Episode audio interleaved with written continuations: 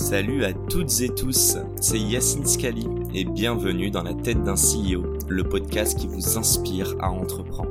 Je vous propose tous les lundis une conversation authentique avec des entrepreneurs et des figures hyper inspirantes pour, je l'espère, vous permettre à votre tour de réaliser tous vos projets et impacter notre société positivement. N'hésitez pas à vous abonner au podcast et nous dire ce que vous en pensez en commentaire. Sans plus attendre, je vous souhaite un excellent épisode. Salut à tous, bienvenue dans ce nouvel épisode de Dans la tête d'un CEO.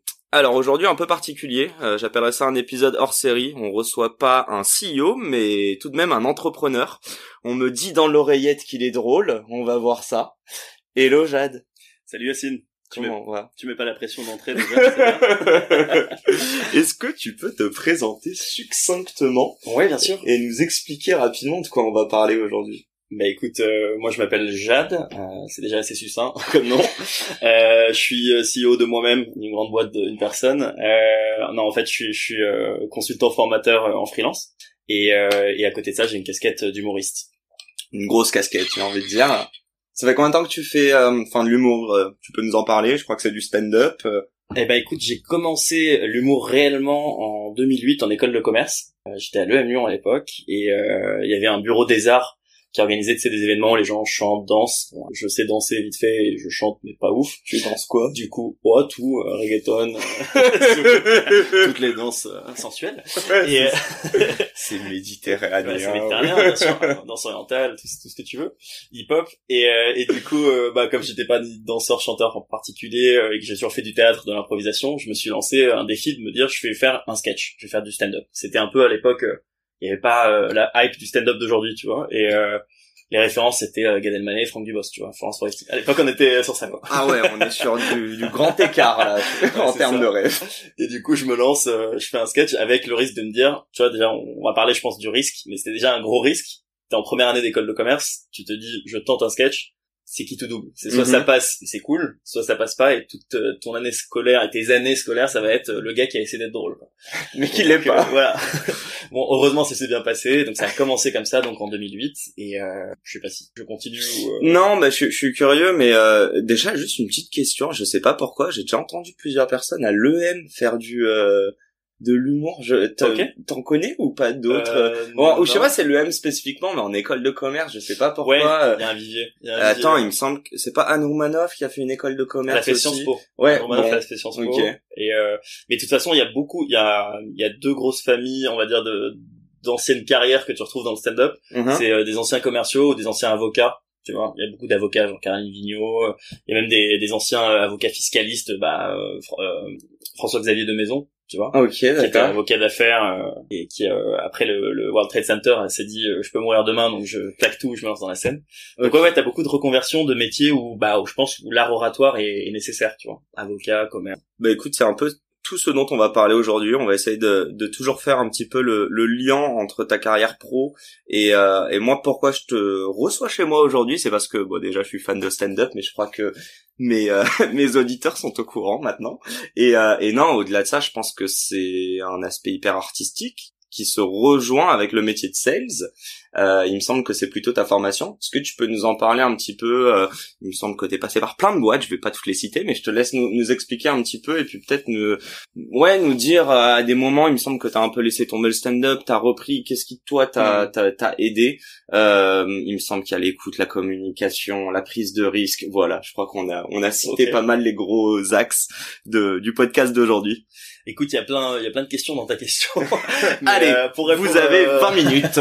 vous avez 4 heures euh, bah alors déjà pour répondre sur les liens entre entre la vente on va dire le commercial et le, et le stand-up euh, ou le théâtre en, en général je pense que les gens associent enfin les gens quand tu leur dis quand tu leur dis je, je suis commercial ou je suis formateur commercial et je fais du stand-up ils disent ah bah oui c'est pareil euh, en, gros euh, vous êtes des beaux parleurs vous êtes des escrocs quoi. C'est un peu ça d'accord. Ce qui Ouais. trahit ce qui trahit une mauvaise compréhension et euh, perception de ce qui est pour moi et la vente et le stand-up en fait. C'est à dire que Et, et est-ce qu'ils croient pas qu'on arrive euh, non préparé en plus? C'est exactement ça. C'est là où je, je te rejoins. C'est c'est ça. presque, il y a une mauvaise conception parce que souvent les gens pensent qu'un bon commercial c'est quelqu'un qui sait tchatcher qui a de la de la prestance qui sait parler alors qu'en fait c'est tout l'inverse un bon commercial comme un bon comédien c'est quelqu'un qui a avant tout de l'écoute euh, qui a de l'empathie qui sait rebondir qui sait euh, sentir la situation sentir le public Et, euh, et donc c'est en ça que je dis qu'il y a une mauvaise conception et de la vente et du métier de, comédien. À l'inverse, si on prend ce que je viens de te dire, c'est-à-dire que moi je pense que le vrai lien entre la vente et le, et le métier de comédien, c'est vraiment ce que je te disais, c'est la capacité d'écoute active, Mhm. d'empathie, euh, d'observation aussi, parce que si euh, si tu écris des choses qui font mouche, c'est parce que ça parle aux gens, c'est parce qu'en fait tu leur parles leur langage. Et là on rejoint aussi la vente. Dans toutes les formations et dans toutes les meilleures écoles de vente, on t'expliquera qu'il faut d'abord parler le langage du client, qu'il faut euh, arriver à se mettre dans sa peau, etc. Donc on retrouve ça en ligne de fond. Un autre euh, un autre truc que que je trouve euh, un vrai parallèle que je trouve très fort, c'est par exemple entre l'impro et la vente. En impro, on t'apprend un truc, la première règle qu'on t'apprend, c'est le oui et. C'est-à-dire qu'en fait, on t'apprend à ne jamais dire non, à jamais refuser une euh, une proposition d'un acteur en face de toi. Ok. Si t'arrives toi avec ton idée en tête, par exemple, euh, tu vois en impro, il y a deux personnes qui se rejoignent sur le scène, chacun arrive avec son idée en tête et puis il y a une scène qui se crée. Euh, mais ils se sont pas parlé avant. Donc, il y en a un qui arrive en disant moi je vais jouer une sorcière et l'autre qui se dit je vais jouer un géant. Euh, et puis euh, le géant arrive et il dit oh papa et toi t'avais joué t'avais prévu de jouer une sorcière tu vois tu peux pas dire non tu vois et ben Ouais, donc, du coup le oui et c'est tu dois accepter la proposition Et amener quelque chose en plus Ok. tu vois. Et ça ça rejoint beaucoup une approche commerciale que qui moi me tient énormément à cœur. Par exemple dans la réponse aux objections quand on répond à un client faut jamais euh, le braquer jamais dire non jamais contrecarrer tout de suite.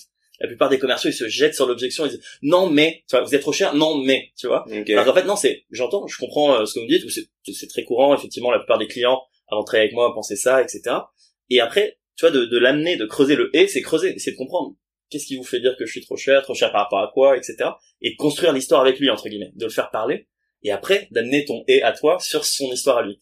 Et, euh, et ça c'est quelque chose que tu retrouves beaucoup dans l'improvisation. Et moi en stand-up maintenant je fais plus de stand-up que de l'impro. Euh, quand euh, quelqu'un réagit dans le public ou m'interpelle ou quoi j'utilise beaucoup cette technique de, de- que moi j'appelle un peu de judoka où t'absorbes l'énergie de l'autre pour après lui renvoyer euh, Dans la ça, gueule. alors pas Ta forcément gueule, mec. pas forcément, mais en tout cas, tu peux l'accompagner, euh, ouais, euh, ailleurs. et donc du coup, euh, du coup, ouais, ça, ça, ça, c'est un vrai parallèle que j'ai vraiment constaté et que j'u- j'utilise pas mal euh, dans les deux mondes, dans le monde commercial et dans le monde euh, de la scène, quoi. Euh, T'en parlais juste au début, donc concrètement c'est un art qui se maîtrise, c'est pas juste arriver les mains dans les poches et, euh, et être totalement détendu. Ouais. J'aimerais savoir, euh, toi à titre perso, euh, avant de revenir sur le stand-up ou le sel, c'est quoi tes traits de caractère pour comprendre un petit peu? Euh, ma personnalité, tu veux dire? Ouais, c'est ça. Euh, Allez, mets-toi à nu. ok, alors il faut savoir qu'on tourne le podcast chez Yacine, donc c'est un peu bizarre comme proposition. Sur Euh, mon beau canapé. Alors, euh, on est en caleçon, là, on est posé. non, pour répondre à tes questions, euh, je, c'est, c'est très dur de, se de s'auto-juger soi-même. Je dirais que ce que les gens disent généralement de moi, c'est que euh, je suis, apparemment, je suis sympa. C'est le truc que t'as pas envie d'entendre quand t'es un mec, tu vois, de la voix d'une fille. Mais apparemment, je suis sympa. Euh, on va dire sympa, bienveillance. Avec quoi dit beau gosse, Ouais, ça voilà. on va dire bah, une sympathie, bienveillance, bonhomie, euh, une capacité d'écoute euh, et euh, et il paraît parfois un peu drôle parfois. Tu te considères, en mais- fait, euh, ma, ma question, j'ai un peu plus la cibler, est-ce que tu te considères, euh, tu te rejoindrais plus du côté extraverti ou introverti? Euh, je dirais extraverti, parce que j'ai pas trop peur de parler devant les gens, tu Ok. vois, dans ce sens-là extraverti. Mais c'est marrant, et beaucoup de gens qui font de la scène te diront ça, euh, on est très paradoxal. C'est-à-dire que selon la situation, moi je peux être très très timide, je peux vraiment me braquer ou, ou me renfermer, alors que, euh, tu vois, l'autre jour je parlais avec euh, avec une fille qui m'avait vu sur scène, et euh, j'étais méga angoissé et tout, on discutait, et elle me dit, mais on dirait pas que t'es angoissé dans la vie. Et je dis, mais en fait, dans la vie, je suis méga angoissé, c'est juste que tu m'as vu sur scène. Et sur scène, je suis une autre personne, en fait. Je, je- Ça va, tu m'as pas l'air angoissé, là. J'imagine que t'avais un plan avec cette fille et pas avec moi, du coup, ça Peut-être. Peut-être qu'il y avait un enjeu. Mais, euh, mais en tout cas, non, non, ouais, je pense qu'on est paradoxal, en fait. On, euh, donc, euh, je te dirais euh, extraverti quand même, parce que je pense qu'un introverti euh, parlerait, ferait pas un podcast déjà. Ouais, non, parlerait pas, parlerait pas en public. Donc, mais, mais tu vois, par exemple, là, je suis un peu angoissé parce que c'est, la première fois que j'en fais, donc, euh, donc voilà. Mais euh, tout est paradoxal, rien n'est noir et blanc, mais je dirais plutôt extraverti. Ouais, Et, et, et les traits là que tu nous as cités, euh, est-ce que tu l'étais il y a 12 ans? Ou à l'époque où t'étais à l'EM, avant de commencer en fait le stand-up et même de te vouer une carrière en sales et en, en, en speaker un petit Ouais, ouais. peu, euh, est-ce que tu te considérais comme déjà extraverti ou plutôt introverti? Ça a été une thérapie? C'est quoi l'évolution en fait? Alors, je pense qu'au fond de moi, j'ai toujours été extraverti, mais j'ai, comme je te disais, un paradoxe, c'est-à-dire que dans mon groupe très proche, j'étais très extraverti. Ok, et Dès puis, tu euh, de là. Quand je sortais, je pouvais avoir tendance à être moins extraverti parce que euh, je pense que ça, c'est quelque chose que j'ai beaucoup travaillé et que je continue à travailler. Je pense que j'avais le syndrome un peu de, tu sais, le fameux truc dont on parle tout le temps, le syndrome de l'imposteur, etc. On en parle. Euh, on, en, parle souvent. euh, C'est-à-dire que tu vois, par exemple, quand j'ai euh, j'ai commencé à, à, toucher à la vente, j'étais pétrifié. C'est-à-dire que les gens qui me connaissent maintenant aujourd'hui ne croiraient pas à quel point j'avais peur d'appeler un client à l'époque. Quand j'ai commencé au tout départ chez Groupon, alors j'étais pas commercial au départ, c'était une casquette, euh, c'était, on en parlera peut-être, mais c'était multi-casquette, c'était au début en 2012 on aidait les managers commerciaux, on accompagnait les commerciaux, on faisait un peu de sales ops, on faisait plein de choses un peu différentes. Et euh, j'étais pétrifié à l'idée d'appeler un client à l'époque quand j'ai commencé.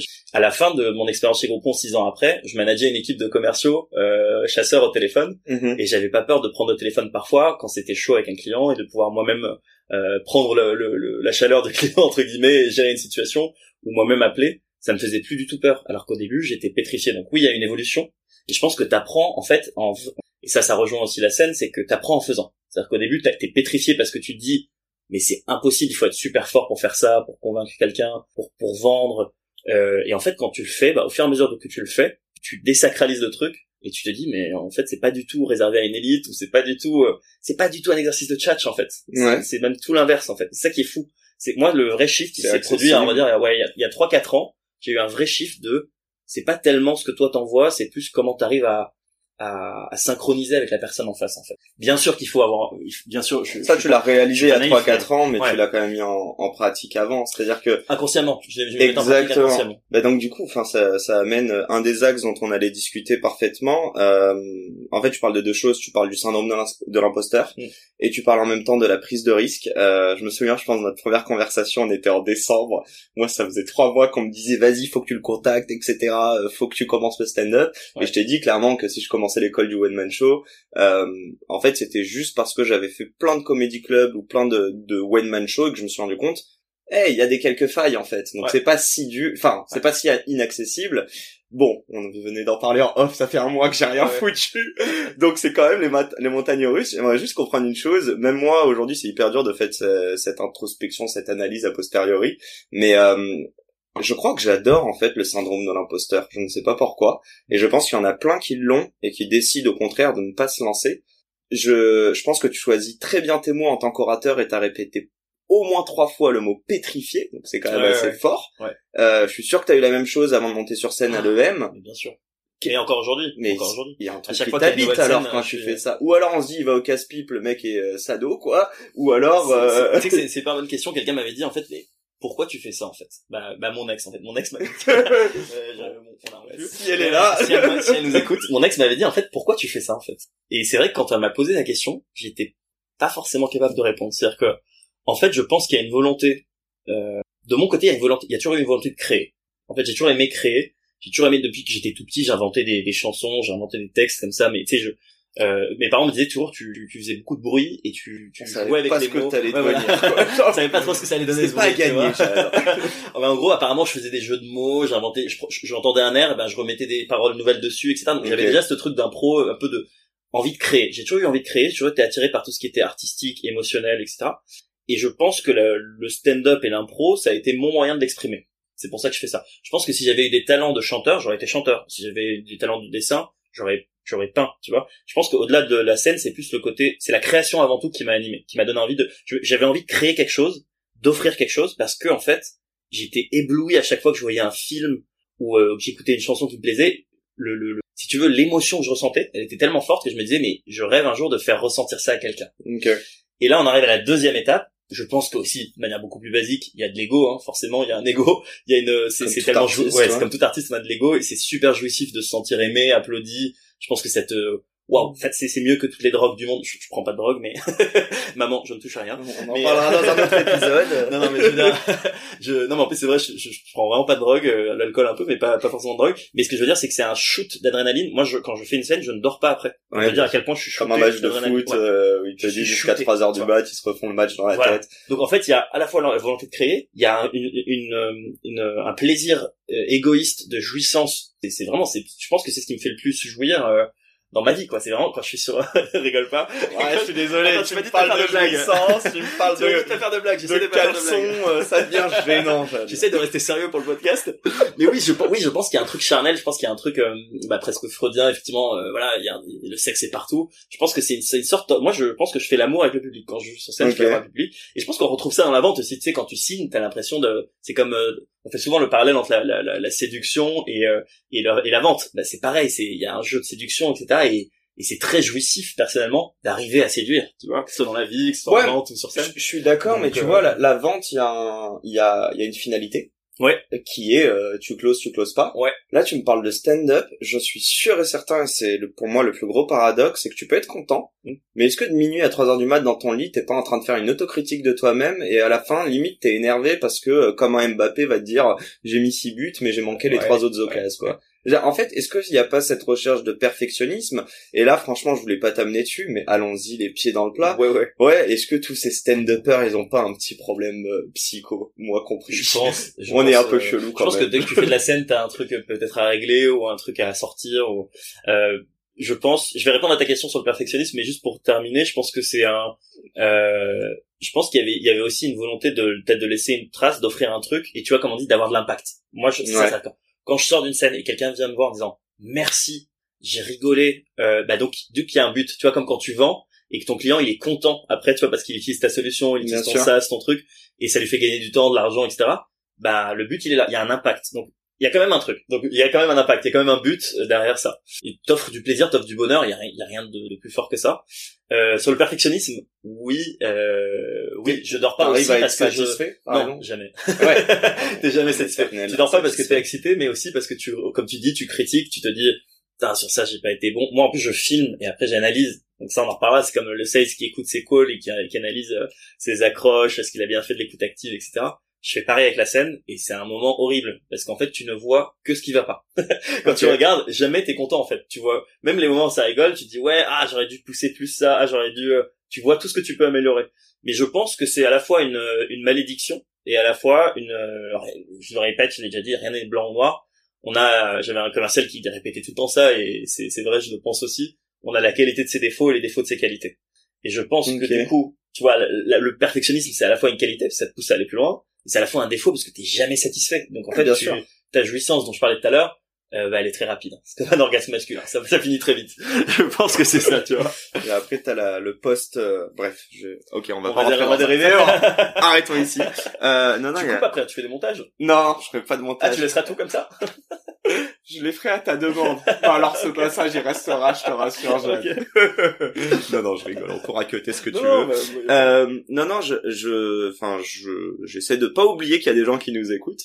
Euh, et non, très sérieusement, pour, euh, en tout cas, boucler un petit peu euh, cette partie sur le syndrome de l'imposteur. Après, on va juste repartir sur Mm.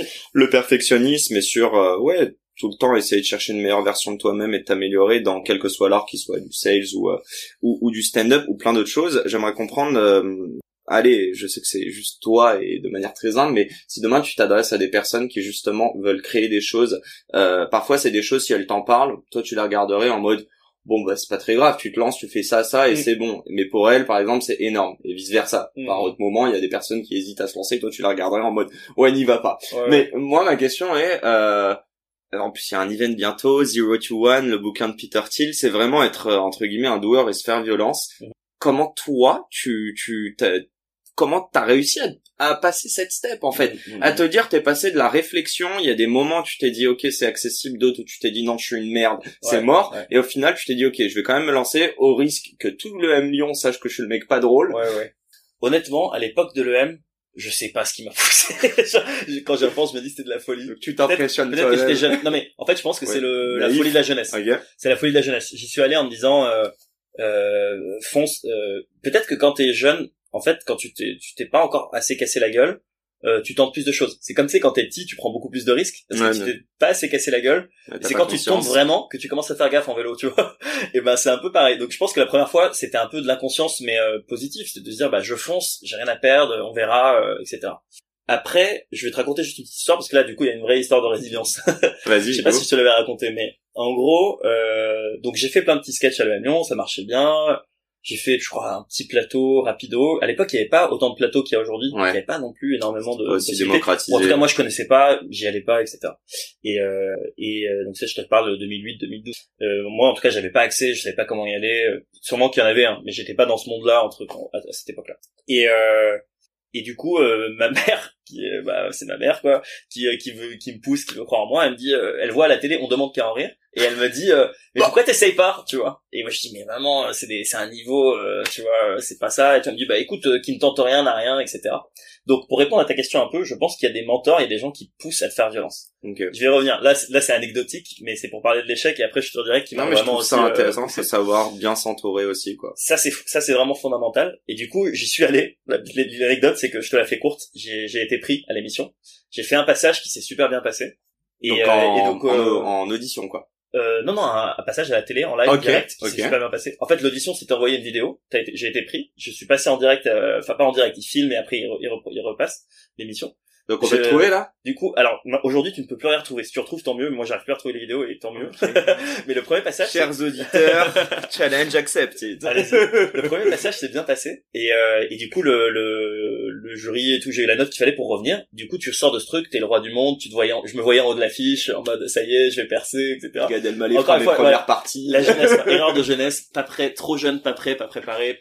on en reviendra à la méthode. Il faut vraiment préparer, c'est du travail. Ouais. Et du coup la deuxième fois, je bossais à Groupon à l'époque et je bossais vraiment beaucoup et, euh, et j'avais mal préparé. Je m'étais pas assez préparé sur la deuxième fois. J'ai voulu mixer un ancien sketch avec euh, avec le thème qu'ils m'ont donné, etc. Et euh, en fait, j'ai fait, enfin, j'ai pas été bon et eux ont été particulièrement durs. Et, euh, et du coup je, je, je, me suis fait buzzer. Et là devant toute la France entière devant toute la francophonie tu vois c'est retranscrit euh, partout.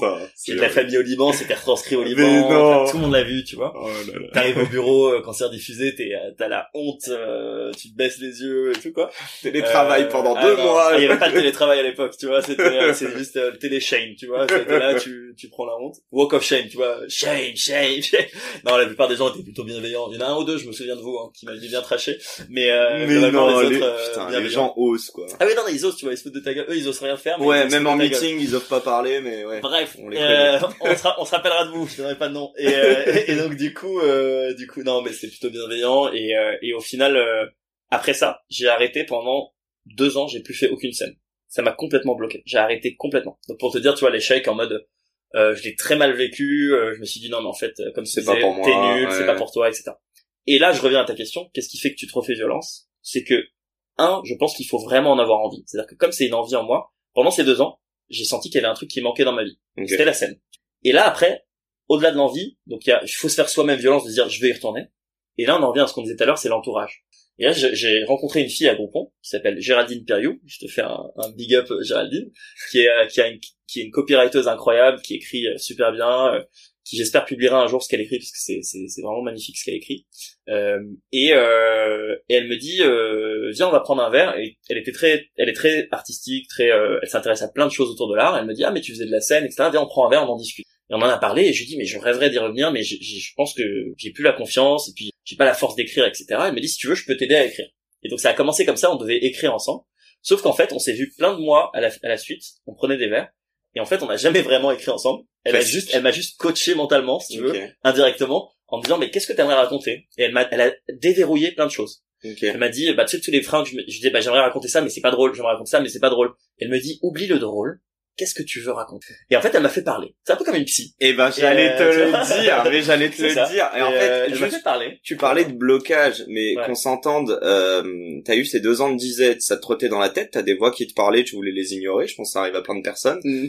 En fait, quand tu dis se faire violence, c'est en fait être honnête avec toi-même, te poser des vraies questions et essayer d'apporter des réponses.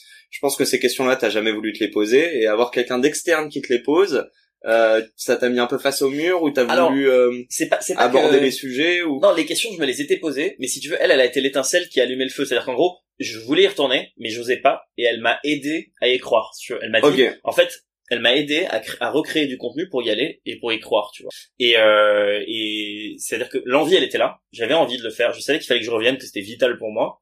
Euh, mais si tu veux, t'as besoin de quelqu'un à un moment pour donner un coup de pouce, pour enlever ce fameux syndrome de l'imposteur, de te dire, mais tu sais, euh, en fait, euh, faut que tu fasses quoi. Faut juste que tu fasses. Et, euh, puis on y va petit à petit, et on y va doucement, et petit à petit, on a avancé ensemble. On a refait, j'ai fait le café Oscar à l'époque, une audition euh, que j'avais gagné à l'époque justement après euh, après ces mois d'échange avec elle. Puis j'ai repris après les plateaux petit à petit, et puis après voilà, j'ai monté le mien, et puis voilà, maintenant j'ai mon spectacle.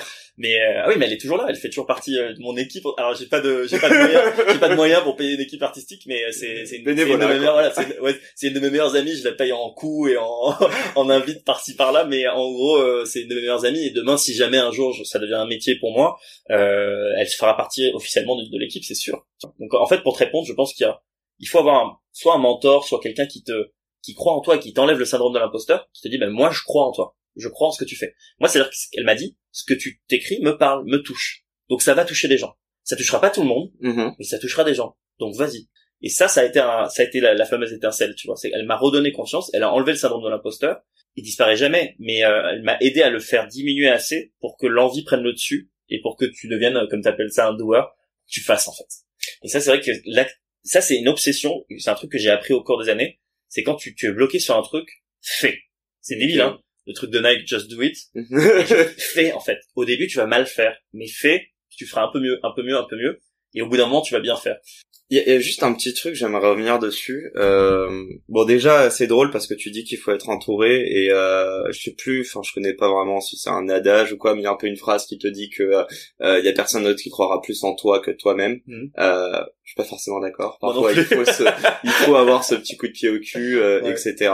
Et puis d'ailleurs, je pense qu'avoir trop confiance en soi bah, va enlever ce perfectionnisme.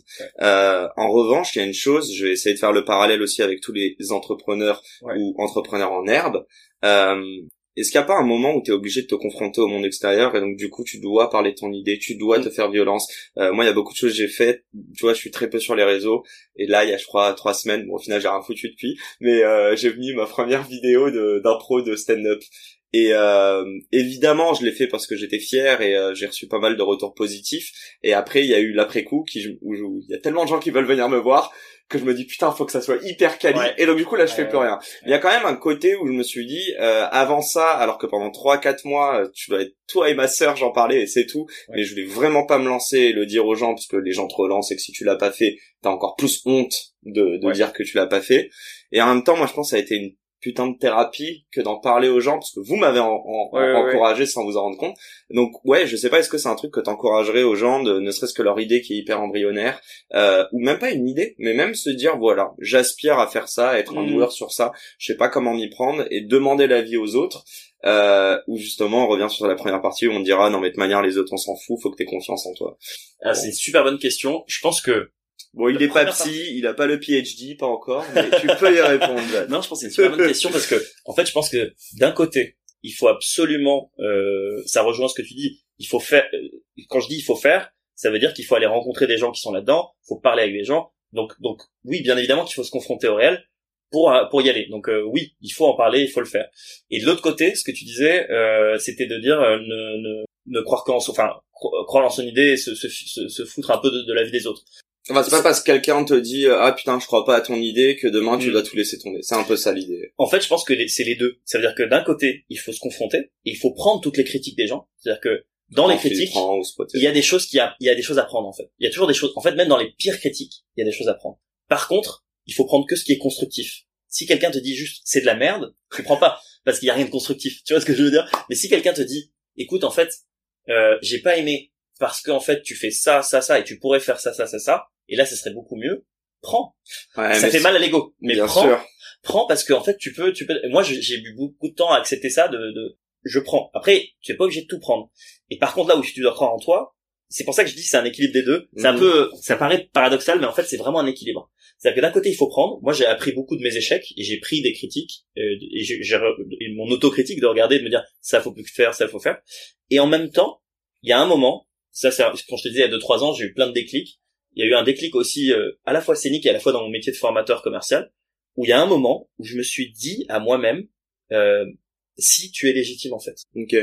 Et ce que tu dis, ça marche, ça a marché pour des gens, ça a aidé des gens dans ta partie formation. J'ai des retours de gens. En fait, les retours des gens positifs nourrissent cette confiance en, toi. Tu vois ce que je veux dire? En gros, la critique. Donc c'est là où je dis que c'est les deux. La critique, elle doit t'aider à t'améliorer, et les retours positifs, ils doivent gonfler euh, la partie croyance en ce que tu fais. Tu vois et c'est que tu dois tout le temps jongler entre les deux. Je pense que quand je pense que c'est une question d'équilibre. Ça fait très Yoda ce que je raconte, mais je pense que c'est une vraie question d'équilibre. C'est-à-dire que si t'es trop confiant et tu tu t'en fous complètement de la vie des autres, euh, à un moment tu vas être déconnecté et tu vas faire n'importe quoi, que ce soit Mhm. dans un métier commercial ou dans un métier euh, de- artistique. Et à l'inverse, si tu écoutes trop les autres, tu vas t'empêcher d'aller dans ton idée et de creuser ta personnalité, ton clown comme on appelle ça euh, sur scène. Oh, je ton personnage. ce mot, je déteste ça.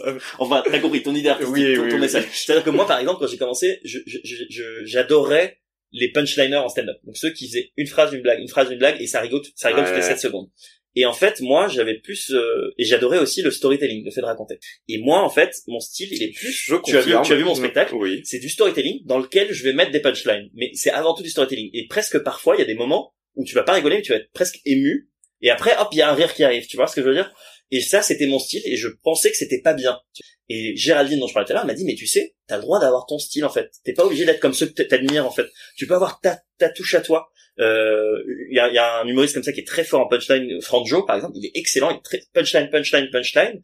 En plus, il fait du storytelling, donc c'est très bien. Mais il est très très fort sur ça. Euh, et moi, je- je- j'aimais beaucoup ce qu'il faisait euh, là-dessus. Et, euh, et euh, elle m'a dit, mais tu sais, toi, t'as t'as un, t'as un autre truc en toi que Franjo c'est très bien. Il a son, son personnage. Toi, t'as un autre personnage. Il y a un côté un peu sensible, un peu comme ça. Et tu peux en jouer. Et t'as le droit de, de jouer de ça. Et du coup, quand j'ai commencé à, à croire, et là, je rejoins ton idée de croire en soi et à accepter ta vision, peu importe ce que les autres en pensent. Et Et bah, tu ouais. trouves ton public. Après, tu trouves. Et de toute façon, comme en business, euh, il faut cibler. Tu, tu, tu peux pas toucher un marché à part euh, certains, certaines grandes marques qui touchent Ouais, presque tout le monde. Globalement, euh, la première chose de 101 qu'on t'apprend quand tu, tu veux ouvrir un marché, c'est euh, déjà de cibler. Tu, bah, tu- tu touches tout le monde, c'est que tu touches personne quelque part. Tu vois. Et ben c'est pareil, euh, je pense, par rapport à l'histoire de la croyance en ce qu'on fait. Il faut croire en ce qu'on fait. Et il faut quand même prendre les, les critiques et il faut jouer sur cet équilibre entre, euh, tu vois, remise en question perpétuelle et confiance en soi. Ça, c'est, c'est d'un bateau ce que je dis. Non, c'est, pas du tout. dur. J'ai tellement Mais, de choses euh, en, en tête. En gros, euh, j'imagine que toi, et d'ailleurs, on peut faire le parallèle parce que même l'entrepreneuriat, euh, on te vend euh, 50 000 recettes sur LinkedIn. Mm. Il n'y a pas une vraie recette. Non. Et pareil pour le, le stand-up. J'imagine, tu nous parlais de Franjo, t'avais plein d'autres F. Mhm. Et euh, pareil, hein, je te le disais en amont. Ouais, mes blagues, elles sont pas assez tranchantes. Mais tu vois, à l'inverse, Mm. mes textes, j'ai grave envie de faire passer des messages perso. Ouais. Je sais que toi aussi, j'ai vu ton Ouais, spectacle, donc voilà. Euh, en gros, si je comprends ce que tu me dis, c'est que déjà, je suis sûr qu'il y a des gens qui t'ont dit, euh, voir ta maman, hein, qui a dû te dire cette punchline, je l'aime pas, et Ah, tu l'as quand même gardée. Bien sûr. bien sûr. Donc, on est d'accord qu'il y a des limites. à- au, euh, en fait, il y a un côté où tu dois le prendre tout en enlevant le côté émotionnel, Ouais. qui est hyper, drôle- hyper dur, je pense, euh, parce que c'est des métiers hyper émotionnels. Il y a un autre côté qui est te découvrir en te comparant aux gens ta singularité, et là, je pense que ça rejoint le métier de sales comme celui d'entrepreneur. Et il y a un dernier truc pour moi qui est, c'est vraiment ces guidelines, se dire pareil, on en parlait de l'école du one man show, c'est super. Mais au bout d'un moment, il y a des choses que t'es obligé. Et d'ailleurs, euh, moi, je t'avais raconté, j'avais euh, j'avais parlé avec Daco euh, aussi avant, et euh, je croyais avoir plein de tips. Il m'a regardé, il m'a dit, mais mec, écris et fais Voilà, des scènes. On revient à fait. En fait, c'est con, hein, mais moi, mon, mojo depuis t'apprends, 4 quoi. ans, c'est fait, fait, fait. Dès que j'ai peur d'un truc, je me dis, bah, commence à le faire. Fais-le. Ouais. Et, euh, et, et tu verras. Et en fait, le seul moyen d'enlever la peur et de confirmer ta croyance, on en revient à croire en toi et, et pas forcément écouter les bruits autour, bah, c'est de faire. Et après, quand tu fais, il faut avoir quand même la lucidité de, de s'autocritiquer et de se dire est-ce que je fais bien ou pas et d'ajuster. Mais on en revient à- au fait de faire. Et ça, c'est un truc que tous les stand-uppers te diront, tu apprendras et tu deviendras plus fort. Quand tu écris, tu vas, tu te confrontes au public. Mhm. Parfois, tu te casseras la gueule, parfois, ça, ça marchera super bien. Et t'avances. Et petit à petit, tu affûtes, tu affûtes. Et on en parlait tout à l'heure en off. Un bon sketch, c'est euh, à la base un texte euh, de, de, de, de 3 pages, 4 pages, de 15, de- qui pourrait se jouer en 15 minutes, tu vois Ouais. et que tu découpes, tu découpes et tu ramènes à 5 minutes, tu vois. Et c'est ça qui fait que et, et là, le- là c'est le travail. Et là, c'est là on en vient à la méthode de travail. Et on disait tout à l'heure, euh, les gens pensent que les bons les bons acteurs ou les bons euh, commerciaux, c'est des gens qui improvisent ou qui ont de la rebondit. C'est faux. Ouais. C'est des gens qui ont de la méthode. En fait, c'est la méthode qui prime avant tout. Eh ben, j'aimerais parler de la méthode justement. T'introduis parfaitement. Euh, je pense qu'en sales, on t'apprend aussi pas mal de méthodologie. Tu veux reboire un peu? Euh, ouais, on peut- Ouais. Allez, go for it. Du coup ou non ça- Du coup, c'était la, la petite page de pub euh, Monsieur euh, c'est des hydraté.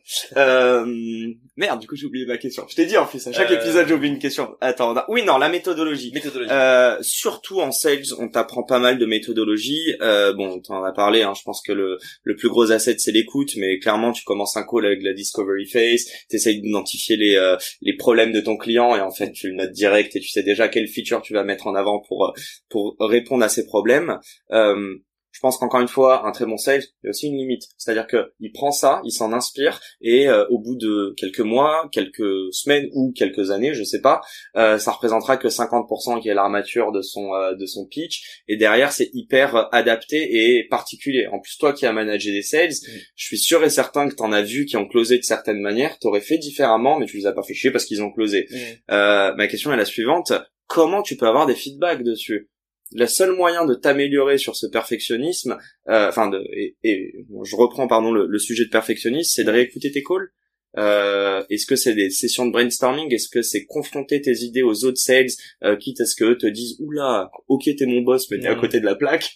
Il y a, y a plusieurs voies, t'en as cité plein. Euh, déjà, je pense que s'auto-écouter, c'est vraiment le truc numéro un. C'est-à-dire quand tu t'écoutes. C'est dur. Hein. En fait, avant de s'auto-écouter, euh, on en revient à la méthode. C'est quoi hein, même Moi, euh, je te dis, j'ai toujours fonctionné par méthode et de plus en plus. Et maintenant, je me dis, si quand j'avais commencé dans la vente, on m'avait donné les méthodes que je connais maintenant et sur lesquelles j'enseigne en tant que formateur, j'aurais été deux fois plus puissant. Ok. Euh, donc moi je commence par la méthode. Donc si tu veux par exemple moi j'ai une vraie trame de comment je conduis par exemple si on prend un premier rendez-vous de découverte, il y a vraiment un truc, une trame précise de méthodologie de la première phrase à la dernière phrase, ok. pas en mode euh, pas un texte à lire, Non non mais bien sûr. des façons d'amener le truc. Il y a le cadrage au début. Donc avant même la découverte, il y a le cadrage quand tu cadres le rendez-vous. Après, euh, dans lequel tu mets, euh, tu mets un contrat moral, etc. Tu mets un agenda, des objectifs, un contrat moral. Et, et rien que ça, il y a 80% des commerciaux qui le font pas proprement, qui mélangent agenda, objectif, euh, accord, contrat moral dès le début, euh, ou qui vont trop vite dès le début. Et donc rien que l'introduction, on te dira toujours dans, dans la, dans tout, dans des œuvres d'art ou dans, dans le commercial ou dans, dans le storytelling, les deux étapes les plus importantes, c'est le début et la fin. C'est les deux moments où tu dois être fort. Et en fait, l'intro, souvent, elle est un peu bâclée. Donc moi, j'ai vraiment une méthode qu'on m'a apprise et que je, je transmets aujourd'hui. Euh, déjà, rien que sur le cadrage, sur les deux, trois premières minutes qui sont cruciales. Après, t'as la vraie découverte au sens euh, tous les outils d'écoute active. On peut en parler. Ça, je peux. on pourrait faire un podcast de trois heures là-dessus euh, sur l'écoute active. Il y, a, y, a, y a vraiment tout un tas de choses à mettre en place, en plus d'un cadre euh, méthodologique de questionnement aussi. Ok. Euh, je peux t'en citer un, par exemple le BBDC, euh, besoin, enjeu, budget, échéance, décisionnaire, compétition. Ça, c'est une matrice que si tu écoutes les calls de découverte, euh, trois calls sur quatre, il va manquer un de ces aspects. Or, si tu creuses pas tous ces aspects-là, tu fais pas une découverte complète déjà. Et donc c'est un truc que tu risques de découvrir ou carrément euh, de perdre ton ton lead. Exactement. Et tu ne sauras même pas pourquoi. Exactement. Et donc là, on en, tout, te dis tout ça pour te dire qu'il y a une méthode sur chacune. Alors que on pourrait se dire, tu vois, tu- toi-même tu me l'as dit en entrée. En gros, bah le rendez-vous, tu, tu fais, tu poses des questions, tu découvres le besoin et après tu sais, tu fonces. Alors qu'en fait non. En fait, rien que la découverte, normalement tu peux passer méthode. 20, mi- 25 minutes, une demi-heure. Je crois que Mojo ils ont calculé que les top performers c'était 24 minutes minimum de découverte, tu vois. Juste sur la découverte, tu vois. C'est même pas, t'as même pas parlé de toi encore. tu vois. Donc, euh, donc en gros, euh, en gros, il y a, y a une... et ça, c'est des choses que j'ai appris euh, relativement tard dans ma carrière sales. Et je me dis, j'aurais adoré avoir ça avant, euh, et que maintenant je transmets à des, à des, à des sales et je, je vois l'impact. Et c'est super puissant quand les mecs te recontactent un an après en disant, mais j'ai, ça a eu un impact monumental sur, sur mon métier. Donc, pour répondre, parce qu'on a fait une grosse parenthèse, euh, Non, donc c'est de la méthode avant tout. Donc, je pense que d'abord tu pars de la méthode. Donc, en fait, il faut processer ton approche commerciale. Il faut se dire, Je- attends, je- voilà ma méthode. Je, je t'interromps 30 Ouais. secondes parce que c'est dessus, mais euh, sur la méthodo, euh, donc tu parles de la discovery phase, qui au final, je pense est hyper importante, bah, sinon tu le dis clairement que tu pars avec euh, un, un bagage en moins dans ton euh, ton sales cycle. J'aimerais juste comprendre, euh, on te dit souvent de poser des questions qui sont euh, ouais non biaisées quoi, Ouais. ces questions là. Comment t'arrives à poser des questions non biaisées? Et là, je pense notamment à tous les entrepreneurs qui veulent valider le pain et la value propre qu'ils veulent créer. Ouais. Alors que au fond de toi, bien sûr que t'es biaisé parce que t'attends Mhm. qu'une réponse, c'est oui, j'ai ce putain de problème. Ouais. Ok, il y a un marché, allons créer ça. C'est quoi les quelques techniques? C'est une super bonne question. Euh, Il y a une technique comme ça, il y en a plein, mais il y en a Ouais. une euh, Que que, toi, je, trouve- que je ouais. intéressante, que je trouve vraiment et très parlante. Ça va très parler, même euh, dans la vie de tous les jours, ça peut marcher. C'est, euh, tu l'as peut-être déjà entendu, c'est FOCA. Je sais pas si t'as déjà entendu cet acronyme. FOCA, c'est fait, opinion, changement, action. Et en fait, si tu suis ces acronymes, je vais, je vais te les faire en, en une minute montre en main. Tu commences par les faits. C'est-à-dire, en gros, aujourd'hui comment vous fonctionnez? Avec que des questions ouvertes. Euh, aujourd'hui, quel processus vous mettez en place pour recruter vos commerces Tu vends un logiciel, Un enfin, de ATS, ouais, etc. Ou euh, aujourd'hui, comment vous gérez euh, votre paye, etc. Tu poses des questions sur le factuel. Là, c'est pas biaisé parce que tu lui demandes factuellement comment tu fonctionnes aujourd'hui. Ok. Qu'est-ce que tu utilises, quel process, euh, quelles ressources, etc. Tu poses des questions très ouvertes sur le factuel et tu le laisses parler. Donc là, en fait, tu es en train de lui faire vivre son quotidien. Donc, je, je fonctionne comme ça. Les faits. Après, tu passes à des questions d'opinion. Et qu'est-ce qui vous plaît dans votre processus actuel? Qu'est-ce qui, à l'inverse, et vous vous satisfait? Là, tu le fais passer du fait à l'opinion.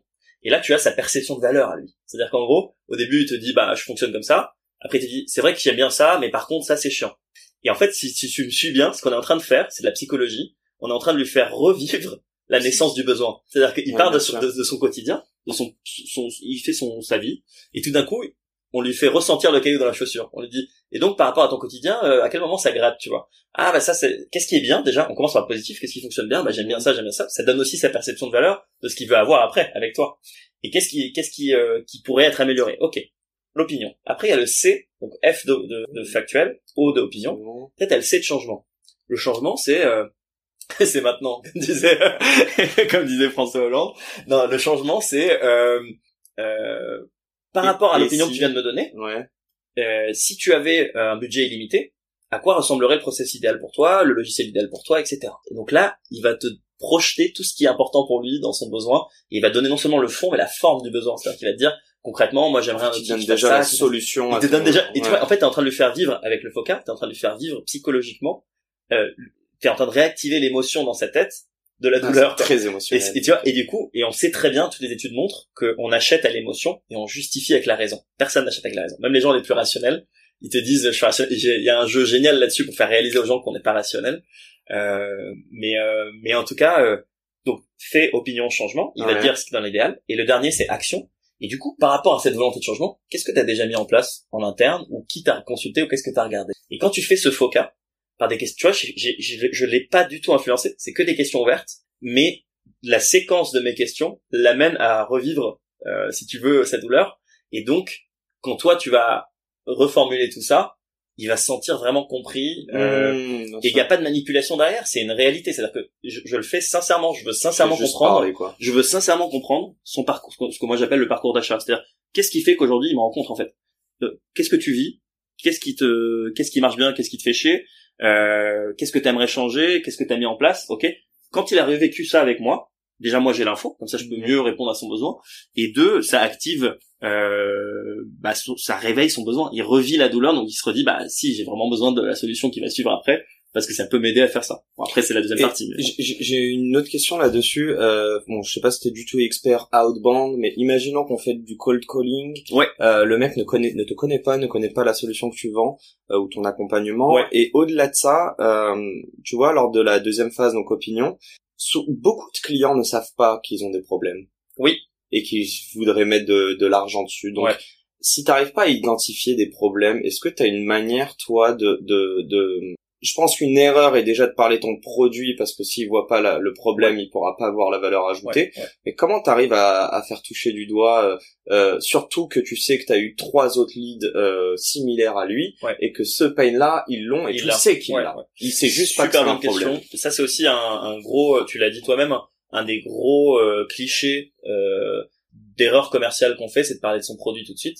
Et ben en fait en outbound, donc en, imaginons appel à froid pur, t'appelles un client. Mhm. Moi ce que je faisais généralement c'est que je, je, je, je vais utiliser ce que moi j'appelle euh, l'approche tierce et la preuve sociale. Donc c'est-à-dire qu'en gros, je te donne un exemple, je vais lui parler justement des gens qui lui ressemblent en lui disant, je vais avoir une attitude de consultant. Je vais l'appeler, je vais lui dire voilà, bonjour euh, Yacine, je vous appelle parce que je travaille avec euh, X et Y sous-texte qui sont comme toi, qui font la même chose que toi. Euh, donc j'ai choisi, j'ai préparé mon appel, donc j'ai choisi des gens qui lui ressemblent. Je t'appelle parce que je travaille avec eux et eux, ils fonctionnent très bien sur ça comme toi. Ils font ça très bien. Je pense toujours par le positif. Ils font ça très bien, euh, mais ils me font tous part de telle problématique et telle problématique. Est-ce que c'est quelque chose qui te parle, Yacine, toi aussi? Et j'ouvre la porte. Et ça, souvent, les, les- en, en prospection, les gens ont peur d'ouvrir le non. C'est souvent, il y a des formateurs qui te disent, faut chercher le oui, le oui, le oui. Ouais, bien sûr. Alors qu'en fait, il faut pas avoir peur d'aller chercher le non. Encore plus en prospection. Ok. Et souvent, la personne, si t'as bien ciblé, si tu lui parles des bonnes personnes qui lui ressemblent, si tu montres par cette phrase, en fait, dans cette phrase, je fais deux choses. C'est qu'un, je lui parle de sa douleur sans lui dire que c'est lui, je parle de quelqu'un d'autre. Par exemple, si je te prends l'exemple à Groupon, quand on appelait des, des restaurateurs, euh, si t'appelles un restaurateur, tu lui dis bonjour, je vous appelle parce que je vous aidais à remplir euh, votre restaurant ou vos chaises vides, il va te défoncer. Il va te dire mais qui es-tu mon coco? J'ai pas besoin de toi. Ne serait-ce que par pur orgueil. Insultant. Mais ouais, insultant. Ne serait-ce que par ego, même si effectivement son son est peut-être vide, tu vois, ou même son resto euh, très quali est peut-être parfois vide. Et d'ailleurs c'est le quotidien de beaucoup de restaurateurs. Il y a toujours des chaises un peu vides, tu vois. C'est rare de remplir tout le temps, tu vois. Mais personne n'aime qu'on lui dise cette vérité en face. C'est dur, tu vois. Et en plus tu passes pour un prétentieux qui vient lui amener une solution. Il va dire mais qui es-tu? Du coup, la phrase c'était euh, bah, bonjour euh, Yacine, on va dire que t'es restaurateur. Euh, je vous appelle parce que je travaille avec Michel et Pierre des restaurants à côté que vous connaissez. Et comme vous, ils ont leur clientèle habituelle, ça marche plutôt bien.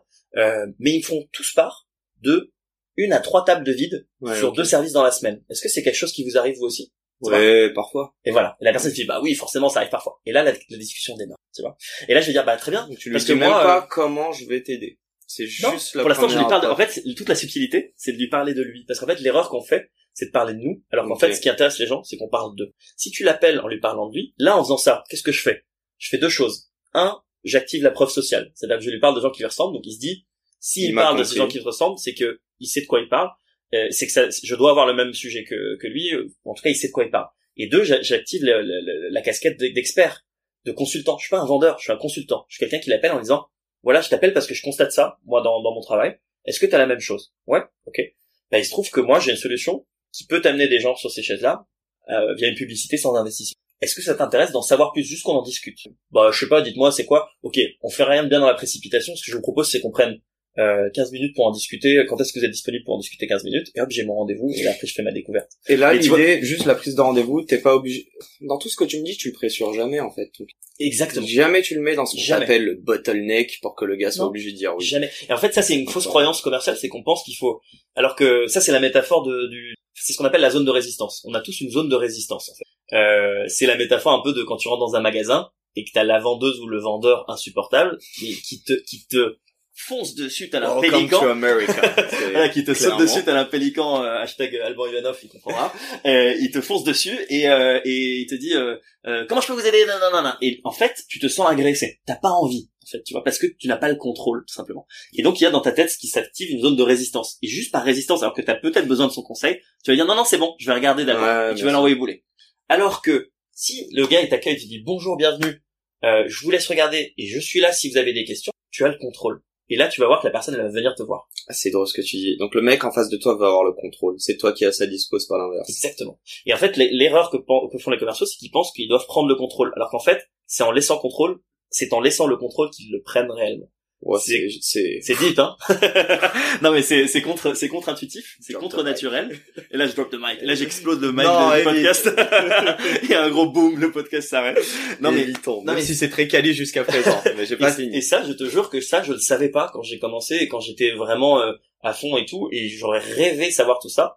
Euh, mais c'est quelque chose que tu vois maintenant je forme des gens je forme aussi des étudiants.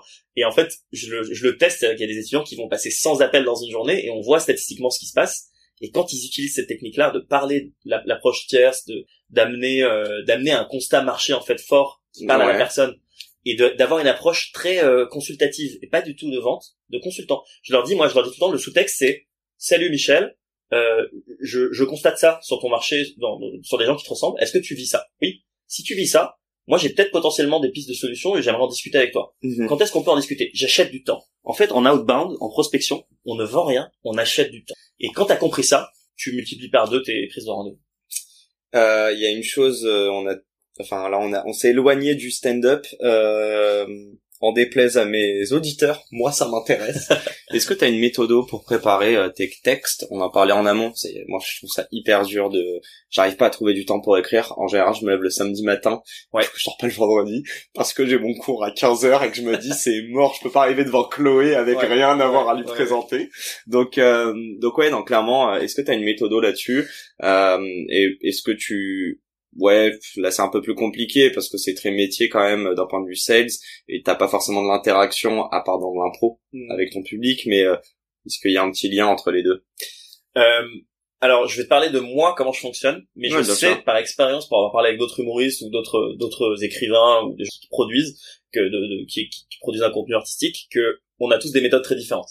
Donc euh, il n'y a pas une méthode. C'est un peu comme j'allais dire un peu comme en vente, mais en vente, il y a quand même des méthodes qui, statistiquement marchent plus, quoi. Mais globalement, il n'y a pas une méthode. Mais moi, comment je fais euh, par rapport à mon caractère et à mon fonctionnement, il y a des gens, c'est des staccanovistes. Ils se posent, ils se disent là pendant une heure, j'écris. Moi, je fonctionne pas comme ça. Euh, moi, c'est genre, je vais avoir des inspirations. Quand j'ai l'inspiration, je vais noter. Et donc tu vois par exemple là je vais sortir de chez toi, je peut-être en descendant je vais avoir une inspi, je vais noter une phrase, tu vois. Putain les cinq étages à pied. ouais, j'étais complètement essoufflé à les cinq étages. T'inquiète, c'est euh, mon quotidien. Je, je connais. Et euh, donc je vais noter un truc. Et puis en fait, ces petites notes, petit à petit, ces petites inspi qui viennent comme ça, elles vont s'accumuler. Et au bout d'un moment, je vais me poser, je vais prendre ces notes et je vais les relire. Et en les relisant, il va, il va se dessiner des thèmes où il va se dessiner quelque chose. Et quand il y a un thème qui m'intéresse, je vais le prendre et je vais me dire, ok, là il y a un thème. Alors attends, juste. Ouais. Le thème serait pour moi le bullet point et tu développes. Toi, tu fais l'inverse. Tu pars d'une vanne ou tu pars d'un un, un, un truc sans te rendre compte que c'est un thème et tu veux parler de ça. Là, tu commences à gratter. Tu laisses quoi 24 heures ou carrément 24 jours, je sais pas, et tu reviens dessus, et là tu décèles à travers ça qu'il y a eu un sujet dont tu as envie de parler. Exactement. Euh, mais, mais je te dis, il y a pas de méthode. non, non, non, non, mais euh, il y a des gens qui font l'inverse. Il y a des gens qui, je connais plein d'humoristes qui euh, se disent, je prends un thème, et là je passe euh, une heure dessus et j'écris sur ce thème. Ils partent du thème, et moi je fais l'inverse, je pars de mes inspi, et je trouve des thèmes dans les inspi, et je me dis, là il y a un thème, j'ai deux trois deux trois idées qui, qui sont liées à un thème. Tu vois, par exemple, j'ai noté des choses sur euh, là, j'ai envie d'écrire dans mon prochain spectacle, j'ai envie d'écrire sur, sur la violence qui est en, en, tant qu'être humain et le rapport entre la violence et, euh, et l'amour. Comme euh, par exemple, tu vois, pourquoi euh, tu sais quand tu vois un bébé t'as envie de l'éclater tu vois. Tu vois ce que je veux dire Genre, quand, t'aimes tellement quelqu'un ou quelque chose t'as envie de lui faire du mal en fait. Tu vois ce que je veux dire et en fait j'ai commencé à creuser et il y a une, vraie explication scientifique à ça en fait. Et c'est c'est fascinant. Et tu vois à la base j'avais juste noté j'avais vu ma petite nièce elle était trop mignonne et, et je, me voyais je lui disais j'ai envie de te mettre sur une broche et te mettre au barbecue et te dévorer tu vois. Ce qui est d'une violence ultime quand tu quand tu écoutes ce que je viens de dire tu vois.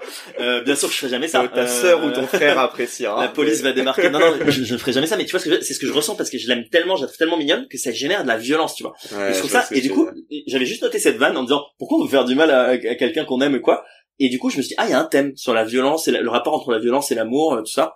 Et du coup, je vais prendre ce thème et je vais essayer de le développer. Et là vient la deuxième partie de la méthode, c'est euh, on en parlait tout à l'heure en off et ça c'est il y a plein de bouquins qui en parlent. C'est euh, ben, ça rejoint un peu l'idée du brainstorming en marketing ou, ou en vente, c'est de se dire je ne m'interdis rien dans un premier temps. Donc dans un premier temps, je prends une feuille je cherche pas à être drôle. J'écris ce qui me passe par la tête par rapport à ce thème. Donc je commence à écrire des trucs. La définition de la violence, euh, euh, qu'est-ce que ça m'inspire, tiens les dernières fois où j'ai été violent, etc. Je vais je vais marquer tout ce qui me passe par la tête, sans réfléchir. Je vais tout tout tout noter. Là, ce qui est génial dans ce que je te dis, c'est que c'est une méthode qui marche, mais que je, j'ai du mal à m'appliquer parfois. tu vois, le chausseur, le, le, cordonnier mal chaussé. Tu vas ressortir de là, tu vas dire, oh, le mytho! Faites ce que je dis, pas ce que je fais. Mais le pire, c'est que tous les textes que j'ai réussi à pondre et mon spectacle d'une heure sont nés de cette méthode-là. Donc, en fait, ça marche pour moi, mais c'est juste qu'il faut que je me fasse violence pour le faire. Bien sûr. Disons que j'arrive à le faire. On va dire pour le podcast que je le fais tout le temps. et donc, du coup, tu prends ce thème et t'écris, t'écris, tu t'interdis, tu ne te bloques pas. C'est ça le plus dur, c'est de, de rien s'interdire. Parce qu'en fait, tu vas commencer à écrire une phrase, tu vas dire, oh c'est nul et tu te bloques. Souvent c'est ça qui se passe. Donc là il faut se dire je ne me juge pas dans un premier temps. J'écris, j'écris, j'écris, j'écris. Et ça peut durer des semaines. C'est-à-dire tu peux juste tous les jours tu reprends un peu, t'écris un peu, t'écris, t'écris, t'écris. Et à un moment tu prends ce pavé et c'est ce que je te disais tout à l'heure. Tu, tu as un pavé de 3, 4, 5 pages peut-être, peut-être juste une page.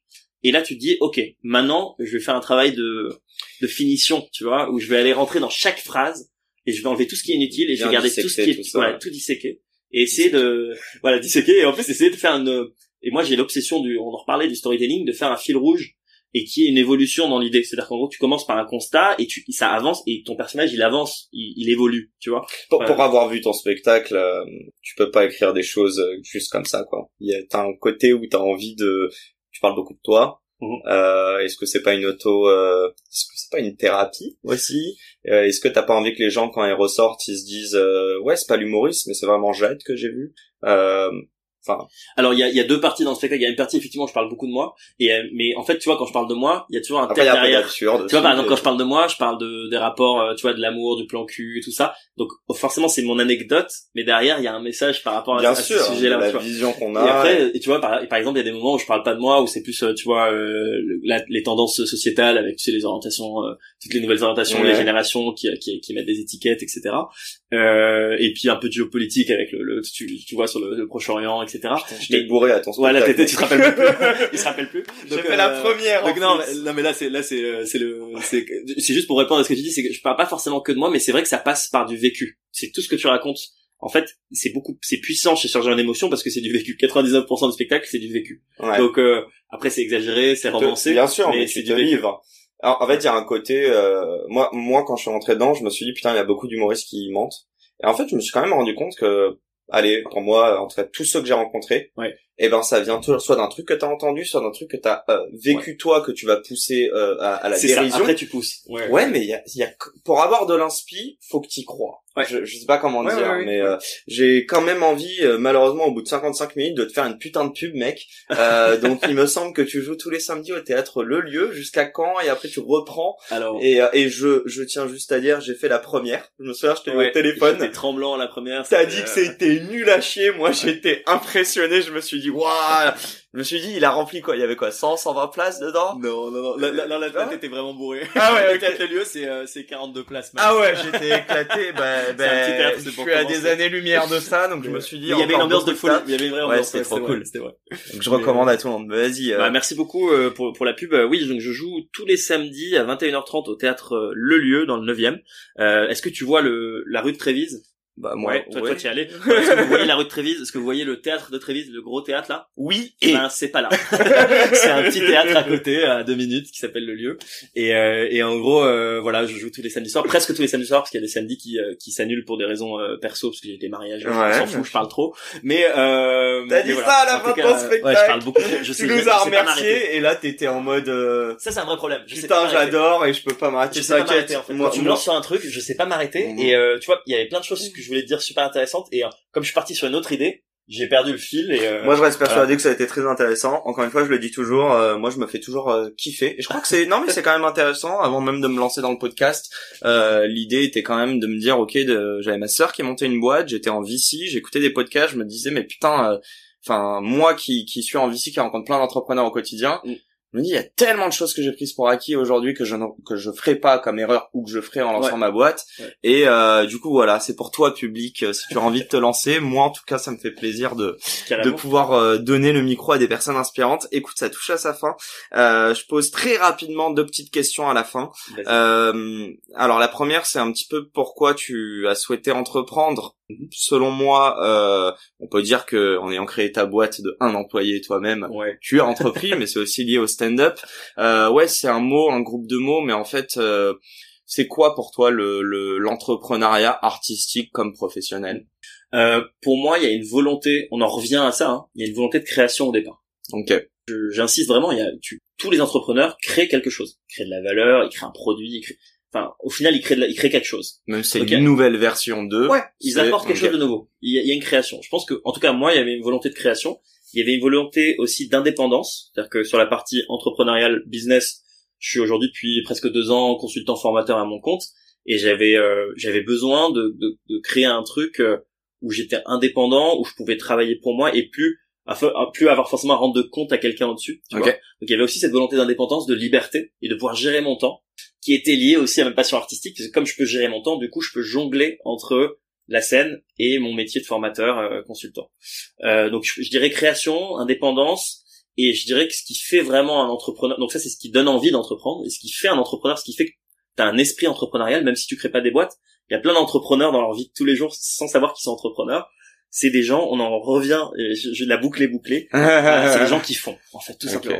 qu'en douleurs. fait, c'est des gens qui font et qui apprennent de leurs erreurs et qui avancent. Alors c'est un truc, euh, ça peut paraître cliché, mais c'est une vérité euh, limpide. C'est-à-dire que tu fais, tu réussis, tu fais, tu foires, t'apprends, tu recontinues, tu réussis, tu foires, t'apprends, tu continues, etc. Et c'est un cercle sans fin. Et je pense que les entrepreneurs, c'est ceux qui ont la résilience euh, de se dire, quand j'échoue, je continue. J'en retire quelque chose. Je pense que c'est ça. un Ah, Je, voulais te poser une petite question là qui me vient, mais euh, je si tu devais citer la plus grosse qualité pour réussir et réussir ce que tu veux dans la vie. Ouais. Donc c'est toi qui choisis, mais ce serait quoi du je pense c'est la résilience Ouais. et euh, et euh, alors est-ce qu'on ça rentre dans la résilience? Ouais je, je dirais une sorte de en espagnol ils appellent ça el ahínco tu vois genre la grinta le, le- Ah ouais. la, la, la, la, la J'allais dire là tu m'as perdu, mais ok. je suis parti bienvenue au podcast euh, Amérique latine et Oh là, oh là. Le mec pas en vrille euh, j'ai essayé de rester sérieux hein, quand même tout le long Oh t'inquiète, j'ai y a, pas de souci, y a pas de euh, non non en gros c'est je pense un peu une sorte de green en fait il faut vouloir il y a une sorte de volonté il faut que tu aies un feu une, une sorte de volonté de faire et une résilience les deux je pense que c'est ça volonté de faire on en rejoint un doux. le mec qui boucle tout, on en rejoint au fait de faire. Je pense qu'il faut une volonté d'action et la résilience. J'adore, ça, fait, une heure qu'on parle, je viens de spotter tes chaussettes Artengo, mec. Ah oui. Elles sont magnifiques. Ça, on n'est pas obligé d'en parler. non, mais si, c'était le but, justement. Ouais, mais c'est je, je me remets au sport, là, donc euh... Ouais, c'est l'excuse, c'est pour ça. non, et ma toute dernière question, tu sais, je t'en ai parlé un petit peu en amont. Euh, je sais que tu n'as pas encore de board, mais disons d'un point de vue accompagnement, et notamment, je pense que j'aimerais te parler euh, à Jade il y a 12 ans, euh, qui était à l'EM, euh, qui avait des aspirations pro mais aussi artistiques. Mhm. Euh, de qui t'aurais aimé t'entourer Que ça peut être quelqu'un de physique comme, euh, enfin de réel pardon comme fictif. Euh, après c'était quoi, vivant ou mort? Voilà. Bon, la question que je pose à un entrepreneur, c'est qui serait le board member fictif ou réel, vivant ou mort? Mais vu que t'as pas de board. écoute, d'un point de vue, alors il y a toujours les deux casquettes business et, d'un point de vue business euh, ou peut-être plus artistique dans ce cas-là. Ouais, alors commençons par l'artistique. L'artistique est plus large, je pense. que Le business est déjà focus sales, mais l'artistique euh, en tant que tel. En fait, j'ai des j'ai des euh, des références comme ça de gens qui ont qui ont su être des entrepreneurs artistiques comme Yacine Bellous par exemple. Alors je sais, je sais qu'il est certains d'entre vous le connaissent parce qu'il était au Jamel Comedy Club il y a très longtemps, mais c'est un, les stand-uppers pour nous c'est vraiment le, le Graal parce que ce, ce mec s'autoproduit, euh, il a joué en anglais, il a joué partout dans le monde. Il a joué en anglais, Il a pris des risques justement, c'est un vrai entrepreneur, il est allé, euh, il a voulu prouver que l'humour pouvait être universel et il est parti jouer dans plein de pays du monde en anglais. Ce qui est un risque quand c'est pas ta langue, c'est dur de faire de l'humour dans une langue qui n'est pas la tienne. Euh, il est revenu en France, il a fait un, moi j'ai vu un une heure qui m'a, une claque monumentale, d'ailleurs, il en parle de la claque républicaine, faudra aller voir le spectacle pour savoir de quoi je parle. Euh, il est, il est, euh, il est, en fait, c'est quelqu'un de bienveillant, c'est un entrepreneur puisqu'il s'autoproduit, il monte son truc, il fait son truc, on rejoint l'indépendance. Donc j'aurais aimé avoir euh, j'aurais peut-être aimé le rencontrer avant et que euh, presque que ce soit un mentor pour me coacher sur comment, euh, comment développer là-dessus quoi. Donc la culture encore une fois d'être doueur. Parce que tout ce dont tu me parles c'est pas s'inspirer de ces blagues. D'ailleurs, j'aimerais juste rebondir sur un truc tout à l'heure tu nous as parlé d'une chose. Tu nous as parlé aujourd'hui euh, je suis en train d'écrire sur tu m'as dit quoi? Tu m'as dit l'amour et la violence. Ouais. Puis je me parlais d'une petite vanne et je trouve ça hyper drôle parce que les gens pensent que pareil les gens qui ont des idées faut pas en parler. Puis là bah, clairement ce sera publié. Ouais, Il y aura plusieurs milliers de personnes, je peux le dire qui t'écouteront. alors, piquez pas la blague parce que ce sera mon prochain spectacle. non mais, euh, mais c'est copie comique. J'appelle copie comique sinon. Non mais c'est ça que je trouve ouf. Il y a pas un côté euh, justement en fait, euh, bah, faut être humble et faut se dire que dans tous les cas une blague euh, c'est quoi? C'est 1%, 99% comme ton idée de startup. En fait c'est toi qui tu es et comment tu vas la la la la, la, cracher sur scène quoi. Alors pour être honnête, je, suis d'accord avec toi et en même temps je suis un peu partagé parce qu'il y a quand même des gens un peu malveillants qui peuvent piquer des blagues, etc. Donc ça arrive et comme en business on peut te piquer ton concept et euh, te faire des sales coups, etc. Mais là où je te donc faut quand même faire un peu gaffe. Et moi j'ai tendance à être trop transparent et à trop dire des choses. Bon lui volez pas. donc me volez pas ma blague. Mais euh, donc je pense qu'il faut être quand même un peu. Malheureusement on est dans un monde qui est pas un monde de bisounours donc faut faire, faut faire un peu gaffe. Mais là où je te rejoins c'est que effectivement je me rends compte dans la vie que tu gagnes beaucoup plus à échanger sur tes idées, donc à les dévoiler pour les faire vivre, qu'elle les retenir en disant j'ai peur d'en parler, qu'on me les pique, etc. Et en plus pour te rejoindre, euh, au-delà même de la personne qui met en place, c'est euh, et là je, je, vais, reprendre un truc artistique, c'est l'angle que tu amènes. C'est-à-dire par exemple, je te donne un exemple très simple. En stand-up, les thèmes, ils ont été lessivés, lessivés, tu vois. Alors de temps en temps, on a droit à un thème super original qui sort du lot et c'est cool, ça, ça fait plaisir, mais globalement genre le Covid. ouais genre le Covid genre les rapports hommes-femmes mais euh, mais globalement euh, je veux dire, tous les thèmes ont été ont été éculés et utilisés. Même presque toutes les vannes, les idées, elles ont déjà presque. Je pense que tu analyses. S'il y avait une, une, AI qui analysait toutes les vannes de la terre entière, tout aurait déjà été fait. Qu'est-ce qui fait la différence? Qu'est-ce qui fait que on remarque un humoriste ou quelqu'un devient un talent?